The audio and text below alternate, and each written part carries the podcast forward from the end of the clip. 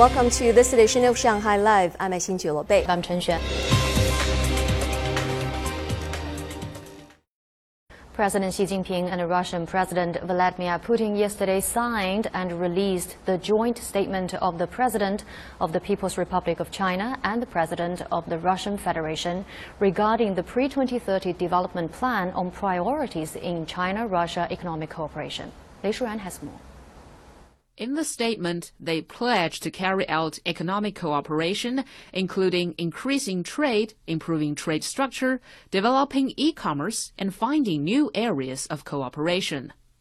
Both committed to steadily increasing the proportion of local currency settlements in bilateral trade, investment, and loans to meet market demand.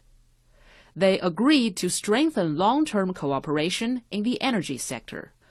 Xi and Putin called for promoting exchanges and cooperation in technology to ensure high level development in both countries.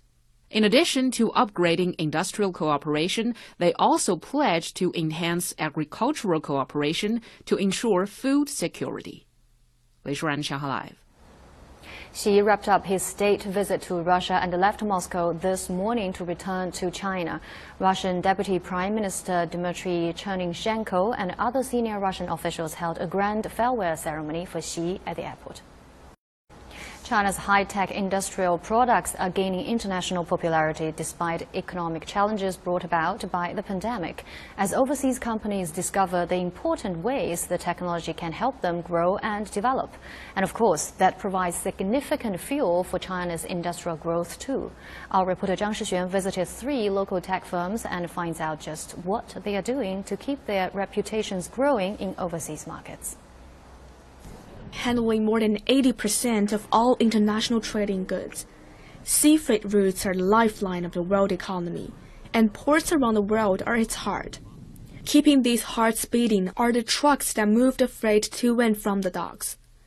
At this port in Thailand, these self-driving electric trucks have transported almost 235,000 20-foot equivalent containers. While these trucks are running and playing an important role in foreign countries' trade, it's worth remembering that they all came from here, this Shanghai-based tech firm with more than 300 R&D staff, which was just established in 2015. The first batch of the company's automated container trucks were exported to Thailand in April 2020 when many countries around the world were challenged by COVID outbreaks, and so was the supply chain. It wasn't just a matter of putting wheels on trucks. They also had to design the system to run them. Our total solutions include the trucks, so we had to deal with challenges to part supplies. Right from the R&D stage, we have prepared as many backup components as possible. We developed a variety of options on the production and supply sides to ensure the export of our products. And we also developed a large number of remote delivery arrangement tools and a system of remote upgrades. So far, the company has exported its smart truck transport solutions to 120 clients in 16 countries and regions. And the smart China tech is not only on the road, it's also in the air, with cutting-edge developments that go by the name of eVTOL, or electric vertical takeoff and landing. The first time I came here was actually two years ago when I saw this model made for industrial use. But now there are many eVTOL models developed during the outbreak in the last year and a half. And the brand new passenger eVTOL is even going to fly in other countries later this year. Three weeks ago, the tech firm broke the world record with its brand new passenger model, completing the longest fully electric aircraft flight on a single charge, 250.3 kilometers. With more than 95% of its components made domestically, a stable supply chain has been an important part of the company's success. In the Yangtze Delta area, I mean, actually, this, uh, uh, you know, capacity for the supply chain has been really, really helpful. And then, uh, because uh, we have lots of, uh, you know, small components that we can easily get access uh, from other companies surrounding in this area. We're targeting Europe, Eastern Europe, Western Europe, and then also U U.S. market as well. With continuing work on AI and AR development for metaverse applications, tech firms have become competitive enough to provide exclusive technologies overseas. In the past two years, SenseTime has applied its technology to Saudi Arabia's biggest cultural and entertainment program, which builds on the Saudi Vision 2030, aiming to establish the entertainment industry as a key component of the national economy. Its exports have also been extended to smart city construction and education in the Middle East country. The changes have meant a transformation for the company as well. Apparently, it's different from what we are doing and what we offer in China market. The culture and the language is different. The local ecosystem is different, and the way of making business is different. Unlike other typical Chinese companies going abroad in the last two decades, it's very challenging to sell new technologies like AI to overseas market.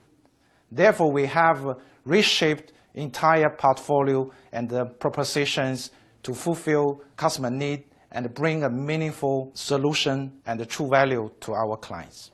Just last week, the company announced a collaboration with the major media group in Thailand to bolster the infrastructure development of that country's first metaverse platform. And now as the world eases its COVID travel precautions, each of the companies we talked to has plans for expanded international travels and communication to accelerate their footprints abroad. Zhang Shixuan Money Talks.